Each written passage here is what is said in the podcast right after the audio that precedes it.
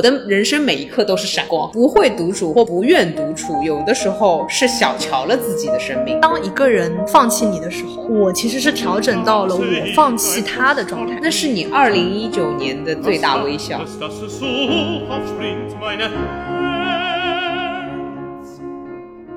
我们要开场白吗？要的。第二次果然很轻松了。大家好，这里是悠悠。大家好，这里是川。上次我有点感冒，所以后半段鼻音其实还蛮严重的，我很不满意，就是没有让大家欣赏到我纯正，然后声音的魅力，中气十足啊！我们应该 Q 一下今天的主题啊，独处。对我其实那天是刷到一条朋友圈，是一个在德国留学的一个朋友，然后他朋友圈的大致意思是说，在家隔离的时候，就是拥有了大把独处的时间，嗯哼，其实觉得是一件很奢侈的事情。对于很多人在隔离期间表达了在家不知道做什么、觉得无聊这一状况，表示不解和疑惑。我的话，我试图去理解了他们。我以前是一个非常喜欢和朋友出去玩的人，嗯，大概是初中小学、初中那种状态吧，就是举办什么活动啦，就是生日都会是自己 host 一个那种趴，然后我都会列流程，然后大家一起玩耍什么的。相当于我初中及以下的时间里面，我会跟小伙伴一直玩，然后我在小学的时候就把家里的电话费打爆了。当我开始意识到我想要一个人待着的时候，其实也是可能大学及以后。嗯，理解。独处在我心目中，我很喜欢的地方就是它给我一种大人感。嗯，我觉得这是成人做的事情。确实，你在小学、初中、高中就是没有独处的机会。其实，我觉得是不是可以这么说？因为那个环境，你就是在学校里，你就跟同学；在家里，你就跟父母。然后那个时候也不太有说，呃，小学、初中就可以搬出来自己一个人住的这种状态。是的，对，那不是。然后有的人可能还会寄宿等等，那他真的是二十四小时都是身边有人的，他很少能够有机会一个人坐在那儿一个人生活。但你要意识到，是课余时间，或者我们说礼拜六、礼拜天，你是可以走出家门的，对吧？嗯，那个时候我在高中就开始一个人逛街。一个人去 KTV，一个人吃饭店，理解。呃，我触发我这个的契机其实比较简单，就高中失恋，初三初恋，然后到了高一，那废话，那大家就不在同一个学校，然后就分道扬镳。对，嗯，我就非常伤心。嗯，然后我高中还是个看郭敬明的小姑娘，是悲伤逆流成河的小姑娘，现在是个娘 gay 了，你没办法。呃，这这种伤心呢，就是其实很幼稚啊。我现在回想起来，其实很幼稚。我为了所谓的去理解这个伤心，去自我表达这个伤心，嗯，然后我就会故意找一些自己跟自己相处的时间。就是你再想想，反正郭敬明也好，安妮宝贝笔下现现在安妮安妮宝贝叫庆山啊，嗯，就是庆山笔下的那些小说里面的那些人，嗯，他们的那个独处的那种状态，那种丝带儿，我就很想去拷贝一下，你知道吗？就是你开始尝试，就是把自己带入到他们的那种，对，因为毕竟它是印刷出来的签字的版本，影响还是，我就觉得那个应该是很高级的一个东西，理解。然后我就会一个人去。去做那些事情。其实初高中其实没有独处的时间，我觉得，因为我就完全寄宿嘛。那你宿舍里也不可能一个人。大学的独处的时间大概就是路上这一节课到下一节课，因为大学你会面临到的问题就是我的 schedule 可能跟我同学不一样，大家选的课不一样。是对。那这个时候就是会导致说我课间或者我需要移动的时候，基本上就一个人，以及说大家的社团也不一样。那你从什么时候开始喜欢独处？真正的喜欢上这件事情，其实还是工作之后的。呃，我是先享受到它带来的这种舒适，我才会去喜欢这件事情。理解。因为最初的时候，其实很多人没有体验到这个快乐，就你体验过了之后，你才会爱上它。呃，我其实前两天正好听到一个，也是看理想的他们的一个节目，就说到疫情期间的这样一件事情。还是徐英锦老师啊，嗯，他就说了一个，就说独处可以让人思考。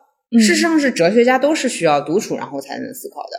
然后普通人呢，平时没有时间可以思考。嗯，疫情不是逼着大家都不能出门吗？反而就给别人了思考的时间，这算是悲惨事故里面的一丝丝对人类精神性的优惠，或者说是慰藉。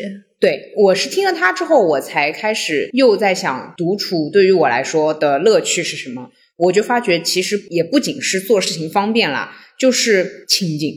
而这种清静并不是简单的停止，或者说是安静，没有人来烦，而是在这段时间里，我的思想会进行小革命。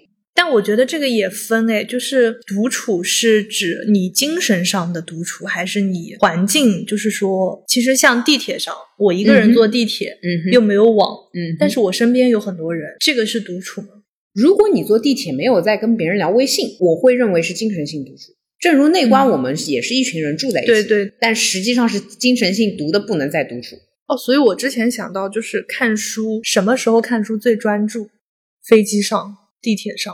就如果非要一点钟，对，就如果 非要在物理上没有办法满足你是一个人的状态，这种时候就是还蛮高效的。我觉得我最高效的读书时间，我可能完全一个人在家，就也会有手机嘛，对对，因呃，在家因为是是，哪怕你在上海的家也是那个鱼像个渔场一样，随便就可以摸鱼嘛，对对吧？虽然倒是没有有父母来找你，但是是房间里面有太多东西可以玩了。是是是嗯，嗯我其实接受一个人观念啊，是高木直子那套一个人住。啊，我看过那个他那个漫画什么，对，他他的是，漫画，他是整套一个人，嗯嗯，他是让我觉得一个人哇超开心的典型代表。他好像还写过，就是一个人坐游轮，一个人一个人泡澡，对一个人旅行，旅行就写了一两本，是是一个人住是是三本，对吧？我是看了几乎全套，哦，后来他谈恋爱了，我就没看。哦，他谈恋爱呃，最近出的有伴侣嘞，哦这样的啊，找到了，找到了，天呐，恭喜他，恭喜他，恭喜！对，我是这样，我看他也是失恋的时候看的，也是相当于高中，嗯，我看他，然后那本漫画就是其实相当于是安慰我嘛。他给我最大的一个感受是，当然可能也是日本人典型的一个状态，就是说一个人的生活好像才是正常的。他们本身的那个文化就是不太会去打扰别人，但是不打扰不代表他们不希望。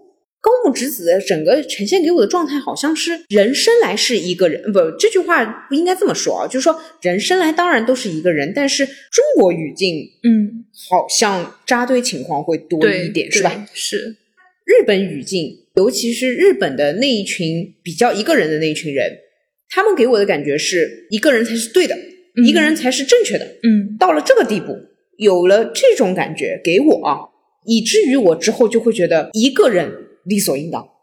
那就是说，你其实是在高中的时候有了这么准确，相当于是一个非常清晰的观念。我觉得在形成，嗯，我到了大学已经很清晰了。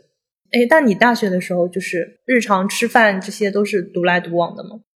故事来了，抓马故事，精彩的不得了。开始抓，是这样的，大学当时不是也是分配宿舍嘛？很妙的一点呢，就是大部分宿舍不是四四四，就是四个人四个人住结结构嘛。对，然后我们刚进去那一年，我们那一批他是住的以前的那种老房子，是二三三结构，二三三，相当于会有一些同学是两个人住一间，哇，羡慕哎，很好，嗯。每个人都是这个反应。但是我这里真的他妈的要说这三个脏字，嗯哼，我痛恨两个人，因为两个人会让你的关系更近，而我不能确保我碰到的是你这种人，啊，谢谢谢谢谢谢，我对你是肯定的，谢当然，谢谢谢谢谢，因为你这种人就是不会理我的这种人，太棒了，你知道吗？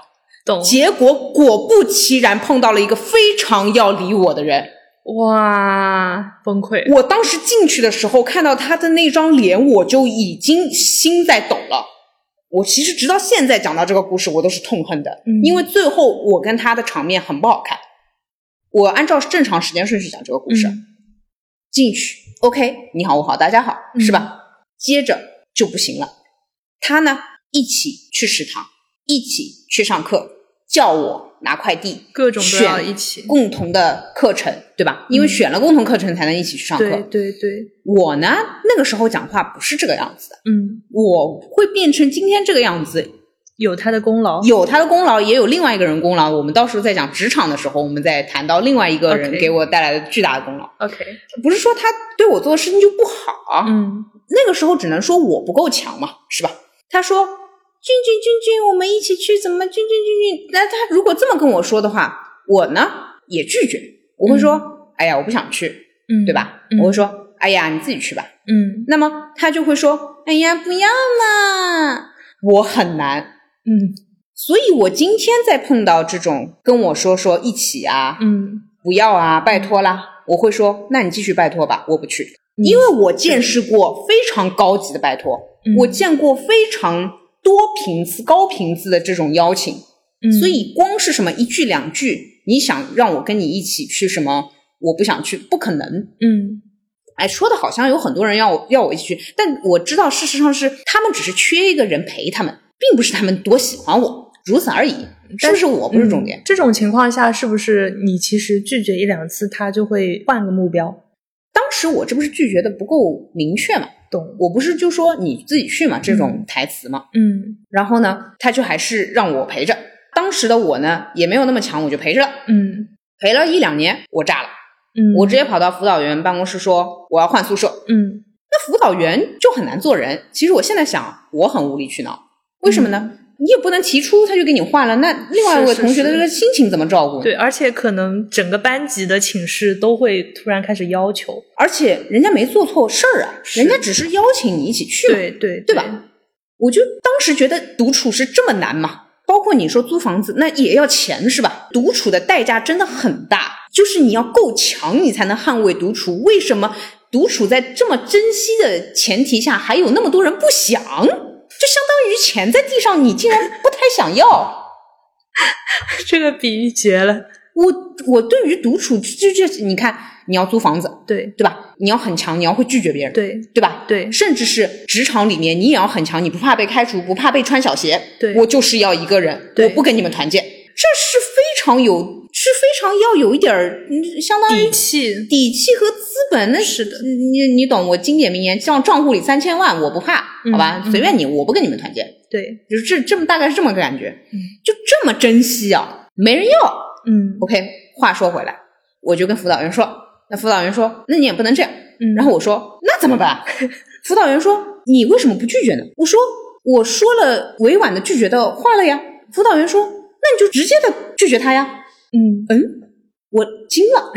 然后辅导员说，你觉得他不能承受吗？我说，我觉得是啊。然后辅导员说，也许别人并没有你心里想的那么柔弱呢。哎，我觉得辅导员很很哦，那可是我们社会学的辅导员，那是果然是不一样。果然是我哎当时就被他的逻辑给惊了。嗯他很有逻辑啊，嗯虽然我从我我后面的故事会证明他的经验性上是错的，嗯，但是他的逻辑没有问题。，对因为你不能去判断一个人他承受不了，你不能预设他，是吧？对哎，那么不能他给我他给我提供了一个不错的思路，对，我就回去了呃，当然，嗯我回去我就跟那个室友说，嗯从此以后，不要叫我买早饭，不要让我帮你拿快递，不要让我跟你上同一节课，吃饭、上厕所，所有事情不要让我跟你一起去。晚上十一点之后，手机关机，电脑关声音，然后电灯也给我关掉。你该该按照一个宿舍环境规则做的事情，你做好。嗯然后他哭了，接受不了，呃，好像这么说是接受不太了。艾特辅导员，辅导员也没想到我是这么说话的嘛，辅导员还以为我只是以从此以后，比如说他说帮我买个早饭，然后我说不买这样。嗯嗯，辅导员没有想到你这么快的落实了这件事情，对，因为我拒绝别人是属于强势拒绝，是嗯冲到你面前跟你说说你之前叫我做的那个什么事情，我感到非常不爽，嗯从此以后你不要再叫我做这件事情。啊、哇，那是凶的，而不是说下一次啊比如下对大部分人可能下一次说对对说对对不啊以前的事情我也要说呀，嗯为什么不说呢？嗯，既然你让我感觉你好像还是能承受的样子，哇然后那朋友哭了，嗯不是那朋友哭了呢，倒也好，其实哭出来也就好了。天，亲娘我也不知道那朋友，不过那朋友那朋友其实最最担忧的仍然不是说，呃，我觉得他最担忧的不是我炸他，嗯，嗯，他最担忧的是我孤立他。孤立，这是我后来从就是第三人或第四人那边听到的，他觉得我孤立他，所以在大学里我其实是为独处战斗过的。这个留下来的技能也为我之后至少是在朋友之间想要独处的时候，就是任意使用的技能了。独处它需要具备的一个先提的技能就是会拒绝，这个底气是一定要有的。我现在在回想，我什么时候就是意识到我想要独立的这个空间。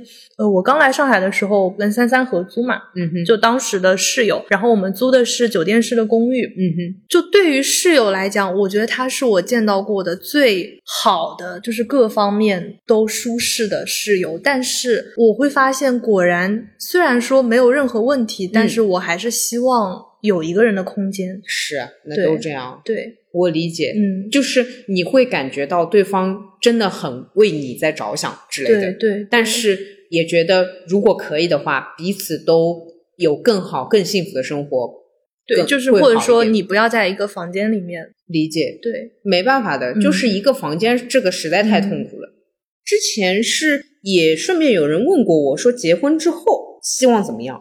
我希望就是是英国是哪个时期夫妻之间是不住在同一个房间的，嗯就是睡眠时间不在同一个房间，别的事情嗯他当然只能在同一个房间完成了。我当时听到我就觉得，哎行，哎那又是有钱人才能做的事情了，又是这个事情，又是这个前提条件。我我之前去那个茜茜公主的家嗯哼，的时候，就是他他就会明确说这个房间是谁的，这是谁的寝室，这是谁的寝室，就是完全分开的。是吧？就是嗯公主和王子晚上哎睡觉，其实并不是在同一个房间睡觉的。嗯对，我就觉得这样嘛，倒是可以有机会长长久久。嗯，如果是同一个房间，哇，那我觉得真的痛苦。糟糕的。是啊，高木直子时代过去之后，我就进入到了村上春树的独处时代，迎来下一个，那个就更高级了一点。嗯我接触的第一本村上春树是《E.Q. 八四》，哼嗯我估计很多人都是这本吧。它里面两个主人公天武和青豆，最后是、算了，还是不要剧透了。最后有没有在一起呢？我也不知道。嗯但是两本就它是总共三本，book 一到三，呀，前面两本全部都是描述这两位主人公的日常生活，哎，说的好像很接地气、很很普通一样啊。嗯但其实它背后是有一些呃其他的隐喻的。但是表面上来看，如果光看情节，嗯就是两个主人公各自的生活。天武呢是个语文老师，然后呢自己买菜做饭，哎老师生活你也懂的，嗯大概是那样的。然后青豆呢是一个杀手，他为了躲避一些问题，他被安排到了一个房间里面，呃，嗯一个屋子里面，然后嗯每天做着自己自我，因为他杀手的话，自我身体训练是一定要有的，理解啊，不然身体就会。然后我就看，我尤其喜欢第二本的原因，就是第二本有大量描写青豆做自我身体练习，以及早上读报、看新闻、跟自己相处。然后我记得很清楚一个细节是，他带了一棵橡皮树，他要求别人给他一棵橡皮树这个植物，嗯养在房间里，然后每天就是拉伸、锻炼、看书、看报纸、看电视，我就觉得我的天，村上春树简直好爽。太会生活了。然后我买了棵橡皮树，哎，我没有想到走向是这样的。对不起，这是个番外，橡皮树也不是很好，也我也养不太活。就是我对这种生活的迷恋，嗯到达了我就算不能像青豆一样一个人住在一个空间里，嗯但我也先买棵橡皮树装备一下。其实就有自己的房间就已经很啊，当然是的。嗯其实现在回过头来看，我有自己的房间就够了。对，但是他就是不像，就像你说的，他还是外面是有父母的。嗯，我我觉得这个父母的这个问题，其实是哪怕说你有自己的房间，你能跟他们达成一种共识，互不打扰，其实也 OK。就尴尬的点在于说，我在我的房间里面，我是竖了一道无形的墙，我希望说这个空间就是属于我的，但是他们就是会感受不到这个墙。对他们感受不到这个墙。你其实双方有这个强的共识，你就可以，理解是的，嗯但我还是希望这个墙更强一点吧。嗯这就是以后要买房子的事情。嗯嗯反正到了这个阶段，我的独处的观念、原则和一些规则已经是建立的一塌糊涂了。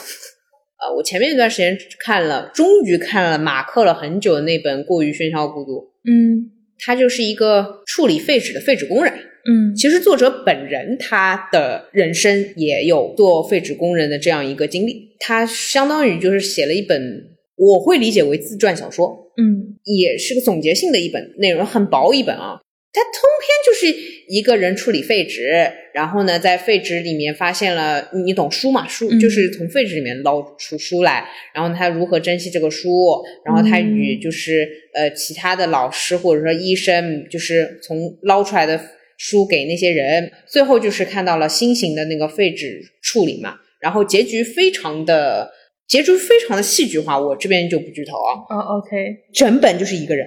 嗯，比那个村上的 EQ 八四还要他就只有这一个人物是吗？一个人，哇，爽哎！是吧？很爽。哦，哎，想看，他就一个人这么过日子，嗯包括也形容了他家里的这样一个状况，就是都输。然后，其实他这个人形容的非常的糟糕，就是我甚至觉得他的生活状态很差，嗯比如说背很佝偻啊，身材也很走形啊、嗯之类的。嗯但是我意外觉得，就是这种人的精神世界是很强的。是，所以独处其实，在无论文学作品还是哲学思考层面，就一直有很多人在探讨。我觉得嗯这种状态是值得追求，可以追求一辈子。回到你那个朋友圈，我承认啊，独处其实有的时候蛮难进入一个心流的。是，你如果不让我刷手机，因为我包括现在，我虽然还是会尽量找时间独处，但是我比如刚刚跟你聊完，你就让我回去看书，我对对对对，他对吧？嗯还是会想再刷点什么东西。但事实上，独处最爽的就是从你下定了决心要把手机关掉的那一刻开始。对，就是切断这个联系之后，你其实进入了一个整理的过程。比如我们聊完之后，那肯定会有一段类似沉淀，对，但是如果我不切断这个，我自己没有办法沉淀。那个时间可以形容一下，就是有点像飞机马上要起飞了，给手机打开飞行模式的那个感觉。但人之所以愿意关上或者关上手机，打开飞行模式，嗯是因为他们期待那个旅行，他们知道我现在关手机会获得好处，但很多人不就只是个规定吗？就是不能不不不，你你遵守规定的同时，你心里不会那么难受，不是吗？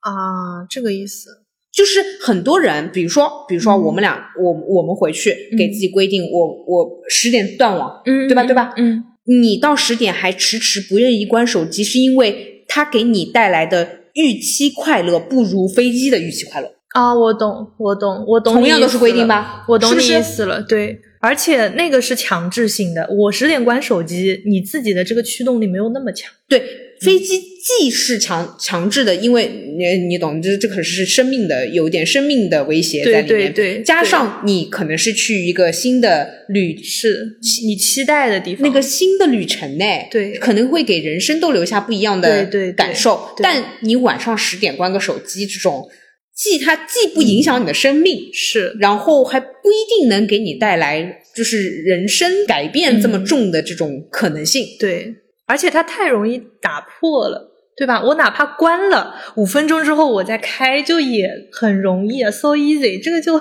所以我们的生活中需要一个空姐。对不起，小姐，请您把手机调至飞行模式好吗？是的呢，而且呃，飞机起飞这个，我觉得也有给人一种意向吧，就是说我觉得我的人生会发生一点点改变，是对吧？是，那个时候你的这个期待是不一样的，但是当我这个动作小到我今晚十点关掉手机，我的人生会发生一点点点点点改变吗？基本没有。对吧？所以它的这个量级就完全不一样。是的，，我如果是这么想的话，我其实是忽略了我日常生活中当下的每一刻。我们俩刚刚得出那个结论，其实有点不太尊重我们生命当中的每一刻。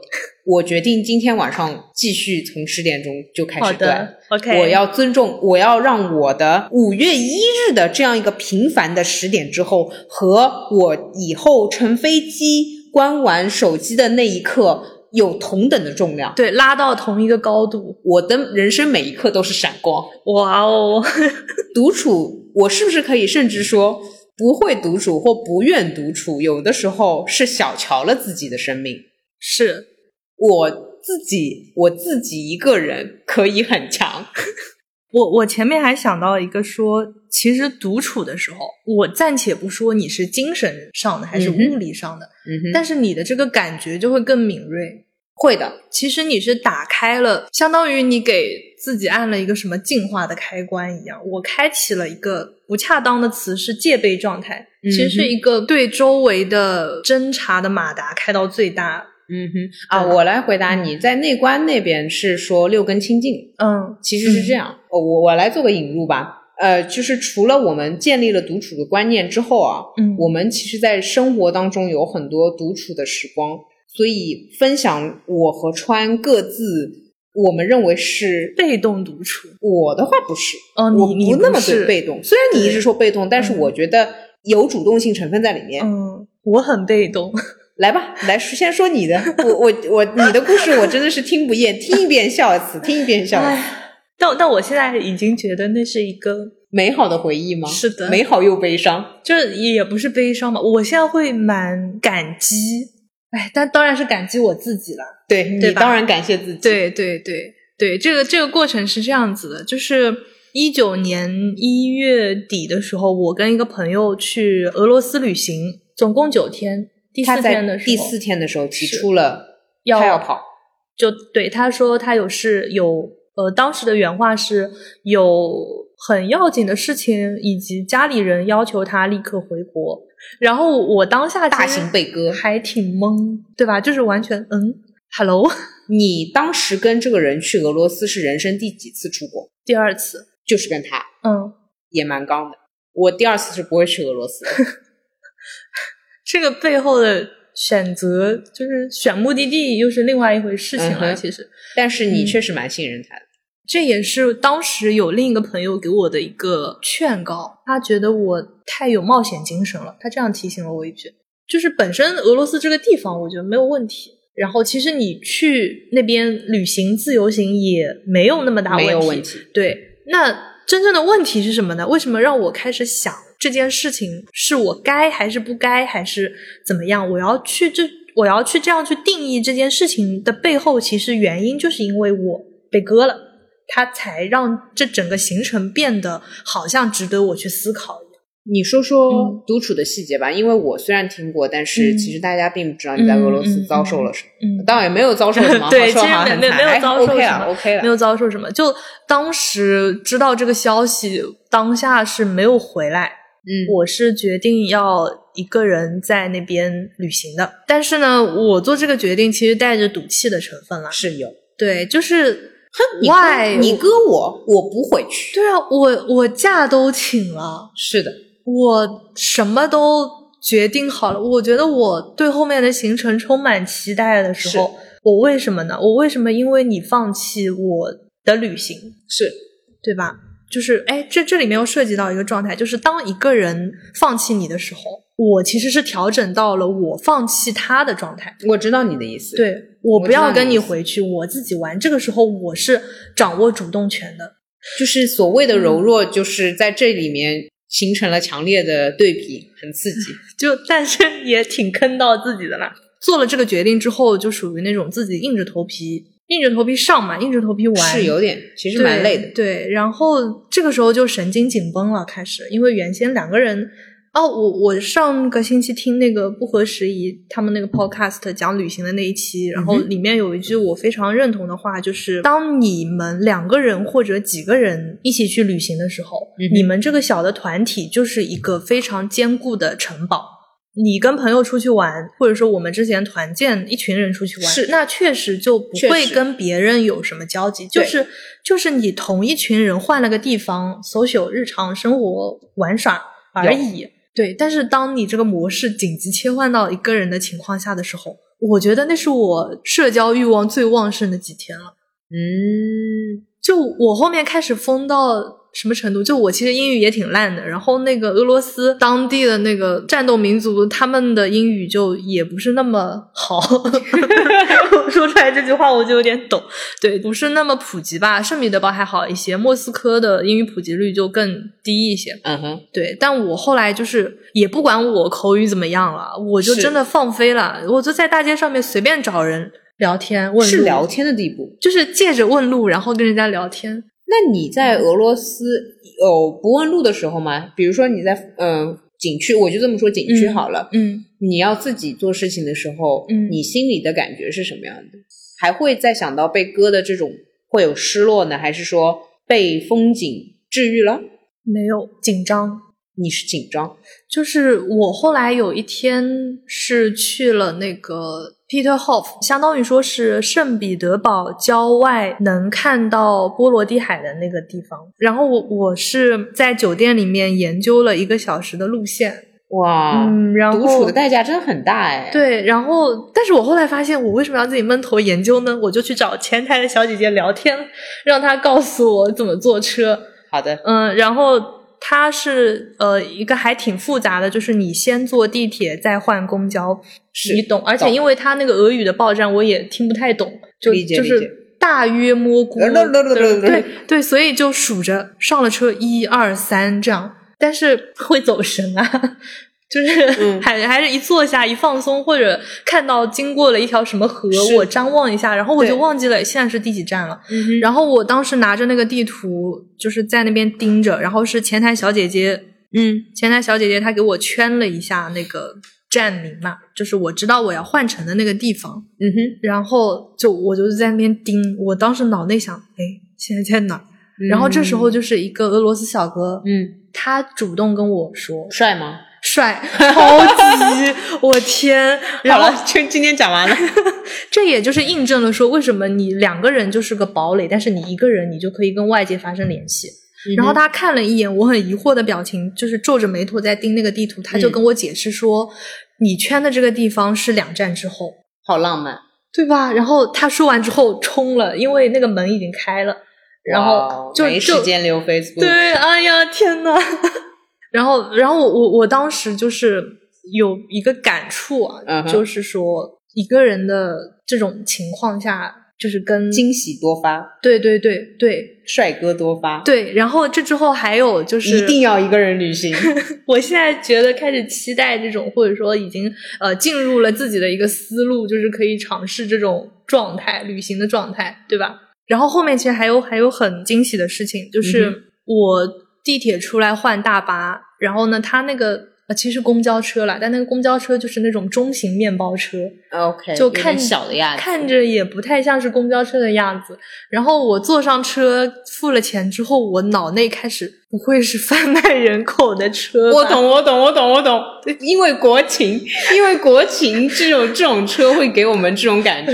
然后懂，但是我就是出现这种想法，就是我已经坐在那车上了，然后我也下不去了，然后我就开始慌，我就盯着那个 Google 地图，就就开始开始盘算，哦，它什么时候会到？它有没有按照那个上面的站点一站一站停之类的？对，然后以及说我发现它那个车是你不喊停，它就不会停，它是按照那个路线在走的，但是它没有停，就这样路过了。然后那个就是我看着地图，大概就三四站的时候，嗯，我跟那个司机搭讪，我说我应该我要去哪里哪里哪里，我应该在哪一站下车？嗯这当然也是我的一个问题啊，因为他可能在两站之间这样子。嗯然后那个司机不懂英文，完蛋，然后我开着那个翻译软件开始跟他沟通，他还是表示疑惑。这个时候就是也是一个隔壁的一个小姐姐，就是这次不是帅哥了。对这这个车上环顾没有。好的，好的，好的。然后就是他，他跟我英文沟通一遍，嗯再跟司机用俄语沟通一遍，然后他再转达给我从哪一站下车，以及说他非常详细的告诉我说，你下了车之后怎么走能找到你要去的那个地方，嗯以及这趟车的末班车是几点，他也告诉我，嗯哼，就非常就是很很感动，你懂那种感觉？我理解。对，就超级感觉比割你的那个朋友有用多了，对，就超级超级感动，就是当所以下、不如你一个。人旅行。是的，就那一次算是开启了之后可以一个人去旅行的这么一个节奏，或者说开启了这样一扇门吧。所以现在想起来是觉得还蛮感激的。很期待你下次一个人旅行。嗯哼，对。然后，但那个那个地方确实就是它本身是夏天会比较好看，嗯，我去的那个地方。然后冬天的话，因为全是雪嘛，然后你整个波罗的海你看过去也就是一片白白的，但是还是有人去。然后呢，虽然我当时是问了那个司机，告他告诉我在哪一站下车，嗯，但是我坐的那一个班次就有点奇怪，就是不是个。正常人会选择的那个路线，就是它的导航是你穿过一条那种树林里的小路，嗯，就大概两公里左右，然后积雪很厚，然后你穿过那个路，然后是走到那个宫的后门进去，就是一条很偏的门，但里面我又遇到遇到人了，就是我一个人的状态，大家真的会主动跟我说话，哎。我好不容易找到那个地方之后，然后就是碰到了一个中国旅行团，嗯，应该是香港那边，嗯，都是就是几个阿姨这样子，啊，然后一个阿姨在那个宫殿门口拿着自拍杆自拍，然后看到我，她可能看到了中国人，嗯，她说：“哎，你是留学生吗？”嗯，我说我不是。她说：“你怎么一个人？”我说：“我就过来旅行。”嗯，她说：“你就一个人到这边来的？”我说：“对的。”突然被佩服了。哦，然然后她说：“没有，他他很凶啊啊啊，这样的吗？” 她说。我们旅行团的人在下面，你赶紧下去找他们给你拍照，然后你一个女孩子就早点回去。呃，担心的凶凶，是的，就他那种凶，我有点想哭。我知道，很感动。嗯，是的，是的，是的，对，就意外喜欢上香港妈妈，然后就是还挺妙的。但就他那那个训斥，其实带训斥的那个关心。就完全治愈了我去那个地方一路上的那种忐忑。嗯，有哭吗？所以那时候没有啦，就前面已经哭过了。对，这这个前面前面还有一个很感动的事情，跟等会儿讲。对，就我天呐，然后我就在那边，就是进入了快乐的独处的时光，因为你也收集了大家的鼓励和精神帮助。对对对对。是，就可能你平时也很难收到这种帮助。对，再一个是说，你平时收到这种帮助，你可能也不会觉得它那么重，觉得它分量那么重。对，而且如果你和你的搭档一起玩完了全程，说不定你还会一直被搭档给叨扰或者烦。你怎么又找不到路？你怎么不行？你怎么又走错了？这个就是，所以跟就是你打开了一个口，可以。你跟外界交流，然后你也同时就是开启了一个通道，说外界的人知道可以向你传达善意。理解是的，对，是就非常感动，真的非常感动。嗯嗯，你刚刚那个哭哭的故事呢？哦，哭哭的故事是发生在就是刚进入一个人的状态的时候，我在酒店里面，嗯，我我开始打打电话给我一个朋友，就开始哭。啊，你是这样的，你是一个事情是先哭好，然后开始快乐的那种。就是我，我先刚完了我要留在这边之后，然后等这个事情成为既定事实之后，我有点崩溃，当下就开始哭，然后打电话哭了半个小时，然后打电话打到一半的时候，那个酒店的阿姨进来打扫，就她敲门，她敲门的时候我还紧张了一下，嗯，然后她敲门进来就是打扫嘛，嗯。就看到我在哭，是，但他就全程没有跟我产生任何对话。我其实开门的时候，我还有点就赶紧擦擦干净这样子。对，但他进来就是没有表示任何，就没有没有任何表情变化，他就默默的就把房间收拾好了这样子。嗯，然后他收拾完就跟我说他结束了。对，然后就是开门出去，我去关门的时候，他跟我说不要哭。英文吗？No，手语。哇，我想哭了，对吧？我然后我哭的更凶了，对对对对对，就是，然后我连我都想哭了。我本来想嘲笑你一下的，就就是，而且他就是就没有表达没有那么连贯。他说 no，就是一边摇手说 no，然后我疑惑，然后他就就是做了个那种哭的动作，就就是就是表达给我。不要哭，然后还比了一个两个手指，就你的拇指跟食指在你的嘴巴下方，就是比一个 smile 的弧度，你懂那个？哦天呐，听者本来不想哭的哭了，本来哭的哭的更厉害。对，就然后我我我当下真的是，哎，就就是那是你二零一九年的最大微笑，是二零一九年的事情啊，是。是是是，对我觉得可以是登上微笑榜第一名，高光时刻。哇，太感动了，真的。那不是独处收不到的。对，是，就就真的平时或者说就你你也很难去想象说你在一个异国，然后你们两个人的年龄可能差了有五十岁，嗯然后你们之间语言的隔阂非常非常大，但嗯是就是这种温柔，它就是可以被无条件的传达到的。嗯，哇，当下真的太感动了，都哭得更惨了。懂是我的话，我其实第一次一个人真正的第一次一个人旅行去的是南京，嗯我还是比较保守的，嗯先从国内线走嗯玩起来。嗯呃，南京一个人去去，苏州一个人去去，然后重庆一个人去一下，嗯还有成都这样子玩。嗯所以呃，大概国内积累了一个人出去的基本的经验和技术之后，嗯我才一个人出去呃去到国外。我第一次一个人出国的话，就是呃去日本京都上内观课程，这个你是知道的嘛？嗯嗯，我知道很多人很多人第一次出国其实是留学，哦嗯对吧？嗯第一然后不不去留学的人一般不太会一个人出国，因为既然是玩儿就一起嘛，大家会有这样的想法，是吧？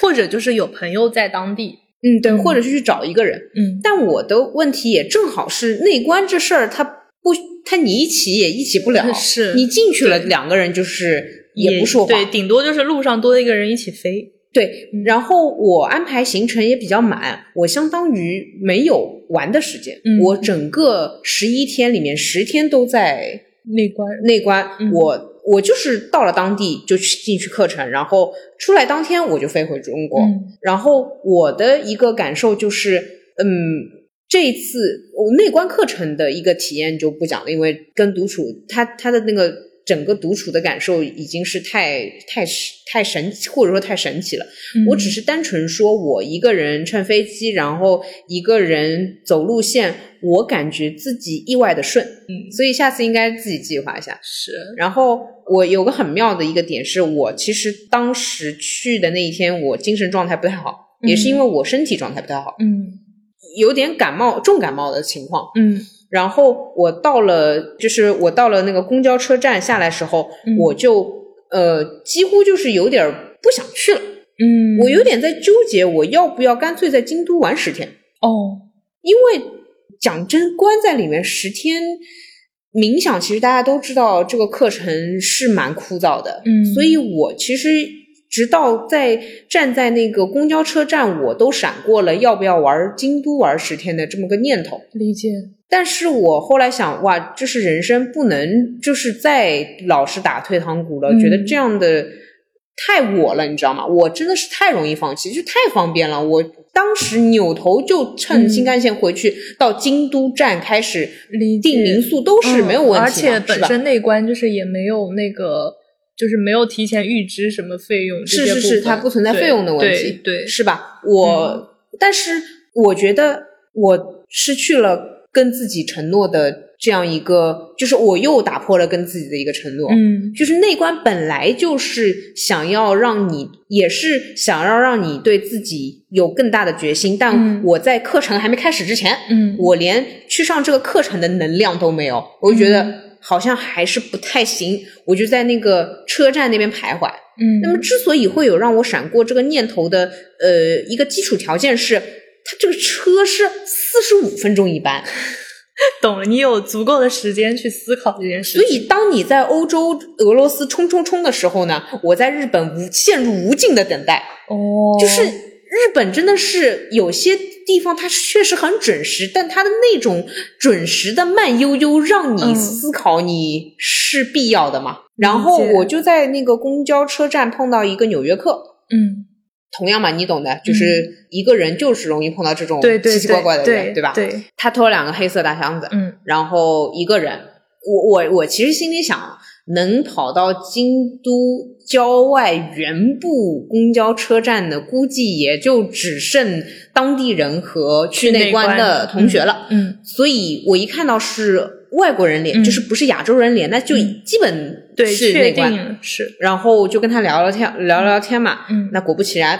嗯，然后他算是我那个旅途中第一个和我打交道的同学，嗯第一个和我打交道的人，嗯也是我京都之旅最后一个打交道的人了。他是我的开始，也是我正好是我的结尾。嗯我就觉得这个过程又很妙，嗯是因为我我之所以他有一个很妙的点，是我们当中十天是不能讲话的。当中十天不能交流，最后一天不是开放可以大家可以讲话的时候，嗯就是他也跟我聊了很多嘛。嗯然后呃，我们从那个学校出去出去的路上，就是我也跟他一直在聊。然后呃，最后在京都站，他是要去入住入住酒店了，嗯我是要去那个关西机场了。嗯我们在那边说了再见，这就是我跟他的开始和结束。嗯我就觉得，呃，以后如果我再去一个人旅行，我能够碰到一个人开始，然后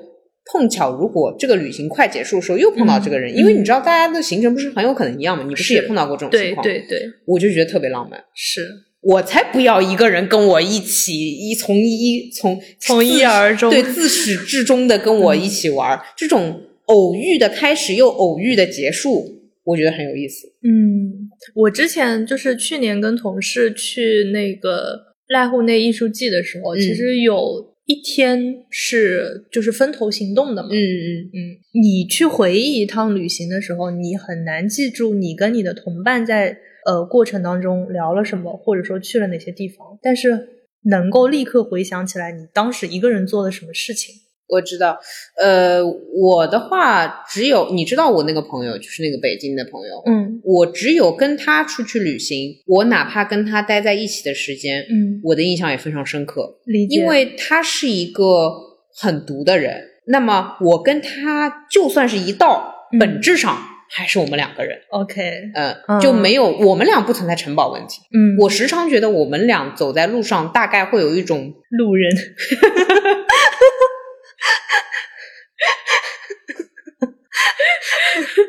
嗯，我觉得是，就是这就是我在挑，就是如果让我挑旅行伙伴的话，嗯。他之所以每次都是我的首选，是因为就很毒啊，嗯。就他给我的安全感在于，我跟他说，我下一秒就不想跟你一起走了，我我要自己去哪里哪里，嗯。他会说好，舒适，他随时准备好让你独处或他自己独处，对对，嗯呃，所以我我跟他在一起的时候，他做什么我也能记得，可能也就是因为永远都有那种很亲切陌生的感觉。嗯，其实你的这种记忆就相当于说，仿佛你去这个地方遇到了，就像那个纽约客一样，有有有有，他永远给我一种就是新的，哎，我不是也跟你说，就是他要给我回复 SNS 的消息，嗯我会有一种 陌生人给我回复的感觉，嗯就是那种永远的快乐，你知道吗？理解理解对理解。但是大部分、或者说其他的人吧，嗯。就是还是会有那种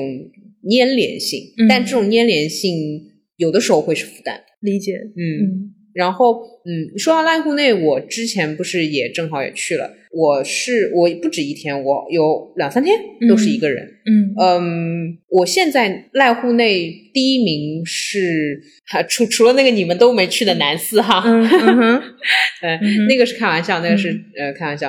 嗯，我的濑户内第一名印象是直岛上骑车看风景。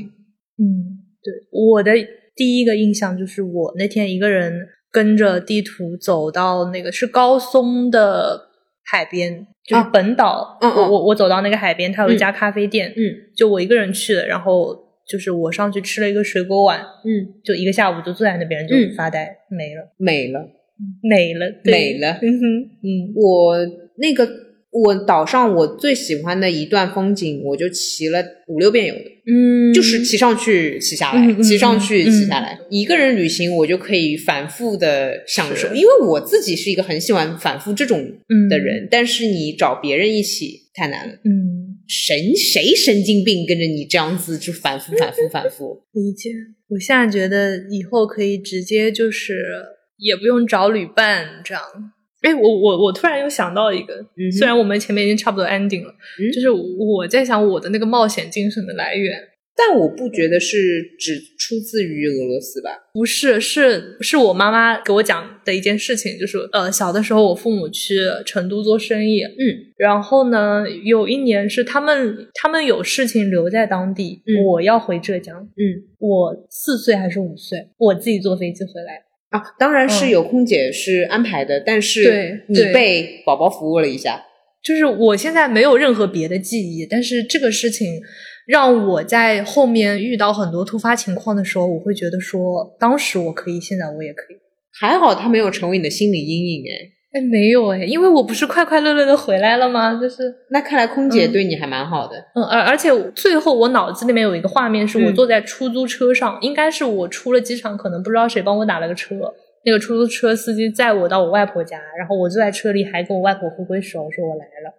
这个你外这个画婆是没有到机场来接你的，嗯所以直接安排了你从成都对吧？嗯，哦，成都上了机之后，一直到外婆家的路线。对，但我现在我也不知道他们安排到什么程度。我知道，我知道，嗯肯定是当中有一些，比如说你爸妈朋友是正好机场附近之类的。maybe 反正我没有任何印象，但是这件事情让我觉得可以。既然那样可以，那我大概知道你内心的犀牛皮有多坚硬了。那果然，我无论怎么吐槽你都无所谓的吧？天哪！我有点害怕你以后要吐槽我到什么程度。哦，那确实很强。我指的强就是说，你就是也没啥太大的情绪变化嘛，对吧？就是你就知道，反正要一个人坐个飞机嘛，就是这样。呃，对对对但有些人就很崩溃了，开始。觉得爸爸妈妈怎么能这样？这种对啊，毕竟一两个小时要的吧，对吧？还有出租车上的时间。对对，成都到宁波应该两个小时。而你现在这种一脸茫然的跟我叙述这种有点儿似乎有点儿都记不清楚的样子，让我我觉得你的内是心是我是记不清，哎，四岁的事情你还记得吗？四五岁。呃不是，嗯但是你要知道这种事儿我还是会记得很清楚，如果有的话。哦，我对那个出租车，我到家到外婆家的那个画面，我现在脑子里是能想起来的。我知道我会但是有一个一两个前面的那些，我反正就是完全听他们的叙述，啊，这样也不知道当时哭没哭，喊没喊，所以其实嗯空姐的服务其实你都是记不完全记不？清，对，你坐飞机上飞机上的画面还任何都一点都没有。理解理解，但是剩了一个就是和外婆见面的那个，对，然后就还挺开心的。然后我外婆问我你想不想我，然后说还好。对，这个我记得。你对你外婆也就是这样，难怪你对别人都是路人。不是，就当下的那个，所以我我以此推测，我当时情绪就是还挺稳定的，是不会不是说那种我到了我冲进外婆怀里哭是是是我很淡定啊，我来了，就这样。你一个人旅行的潜力比我还要大。我我现在现在发现了，嗯，嗯我还需要各种准备嘛。你看到我就是是慢慢属于普通人，从国内线开始走起，嗯所以加油啊！那是只要一个人了。哎呦，好期待嘞！拥抱全世界，对吧？你要一个人的状态才可以感受更多。好的，嗯哼。那今天的独处话题差不多到这里。嗯，结果最后是聊了很多旅行的内容。因为旅行独处是极端独处，嗯，对，在陌生的环境里独处，相当于是吧？还是比较特殊的条件。嗯。我们结束语是什么？哦，对我们，我们上一次的那一期发出来之后，竟然没有任何人给我们发邮件耶，好难过啊，你强 Q 让别人给你发邮件，哇，你真的是对，我就是想告诉大家，我们的邮箱是 drama boy at 幺六三点 com。因为你知道，我我会经常戳进那个邮箱看一看，然后就只有我的 test 邮件跟你的 test 邮件，行吧？哦受伤。那我不指望，我只是想跟大家说一下，我们的网易云、喜马拉雅、小宇宙，嗯还有 Podcast 应该到现在为止还没有通过审核，但是以后会的。然后我们的那个 RSS 链接在微博上面也有发布，大家可以把它粘贴到你惯用的、常用的泛用平台里面订阅我们的电台，我觉得你只有打广告的时候讲话最顺，超流利有没有是我刚刚一瞬间觉得再调一调速度就华少了。OK，然后呃也非常欢迎或者说非常期待听到大家的任何意见。对，其实第一期之后还是收到了挺多意见的，我觉得有很多是给了我们很大的启发和帮助的。欢迎大家持续收听我们的播客。好的，那我们今天就到这里啦。哦，祝大家五一节快乐，独处愉快，耶！拜拜，拜拜。